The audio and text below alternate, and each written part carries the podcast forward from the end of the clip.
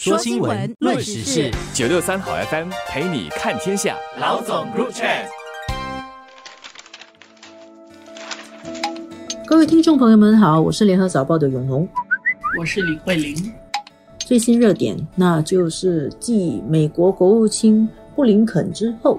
美国财政部长耶伦，他也在刚刚过去的周末对中国进行了访问。耶伦是这一个月里面到访踏上北京的第二位美国拜登政府的内阁要员。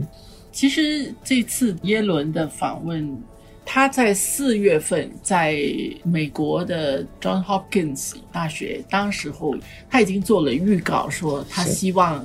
到中国去访问，跟中国新的经济团队做比较坦诚的沟通，而且当时候的演讲基调其实定下来，跟他这一次去所谈的，至少是在台面上讲的公开的谈话，其实差距也不是很大。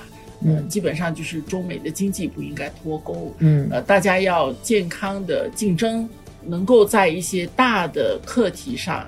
全球关注的一些挑战上面进行合作，大致上也就是他这一次去公开谈的要点。是我我也是觉得这次他讲的话跟四月在 John Hopkins 讲的话有一些用词都是熟口熟面，甚至他说他这次是讲呃美国是没有准备要赢家通吃的，呃愿意跟中国在公平的前提底下进行健康的竞争。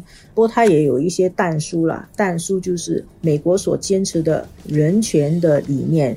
还有美国的国家安全，他就是说那个是 straightforward 的，就是直接两道的国家安全问题，美国会用另外的方法来处理。四月到现在也没有隔很久啦，应该也不会想象他有一个完全改变个基调了。那个时候看了，我就觉得其实也蛮理性的啦。从我们所看到的那些美国官员。过去的这几年来的谈话，我觉得整个基调相对来说，我觉得算是比较理性、比较一般，可能还比较容易让人觉得有有一点转机吧，就是愿意来谈啊。对，在那个时候的氛围里面，相对于商务部长雷蒙多，他算是比较理性了。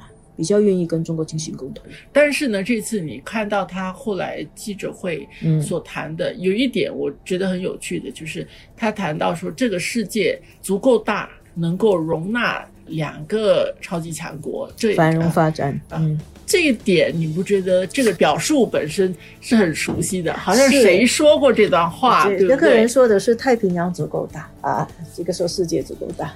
是有斟酌过这个表述要怎么讲的，而且他也就从这边谈到，所以是不用人家选边的嘛，嗯，对吧？嗯，这个至少是双方面都挺一致的，觉得可以接受你壮大起来，你也尊重我的这个存在，双方看起来至少在言语上看起来有这样的共识。问题是中美的关系现在都是在。做的方面会怎么做？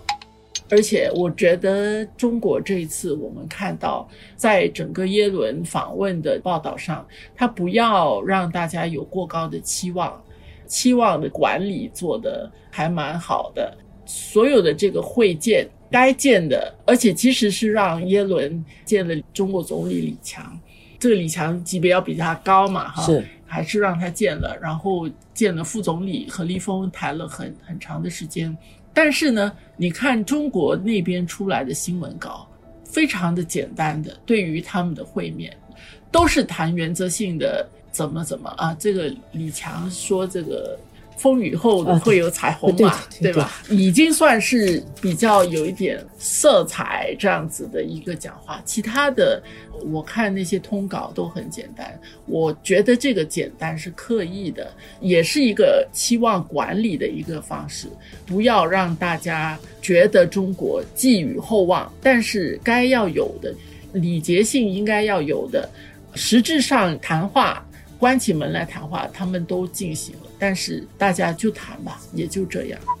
我觉得也反映一种心态，因为中国有好几次的经验，美国人来好像好好的都可以谈，但是前脚刚刚踏出门，另外一边美国那边突然间可能拜登总统又说一个什么话来，就显得。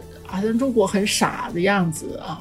我们那天谈布林肯访华吧，对吧？对，好像谈也谈得不错。然后刚刚才离开，人家背后又不知道讲了你一个什么，给你关上一个什么词啊？嗯哼，我自己觉得中国也很清楚，他讲是这样讲，他这次建完了，有美国已经准备好一些要限制中国的贸易，还有包括他的高科技的半导体的一些措施都已经准备好在那边，大概就是等等耶伦访问完了，访问完这个气氛弄。调整的好一点了，然后就会退出了。对中国要有一些反制的措施，他也不会，他也不会撤回来。但是至少我觉得给世界一个暂时性打了一支镇定剂，这几个小时你们就镇定下来，就大家不会觉得马上好像闹得不行的那个样子，就跟一年前比较起来，好像缓和一点，至少见了面谈了一下。但是病症其实还是在的，嗯，这个病其实是没有解除的，没有解药，现在是啊，但是就是让你不要发作，大家压力暂时稍稍的喘口气，看官的压力减少一下，但是实际上病症还是在的。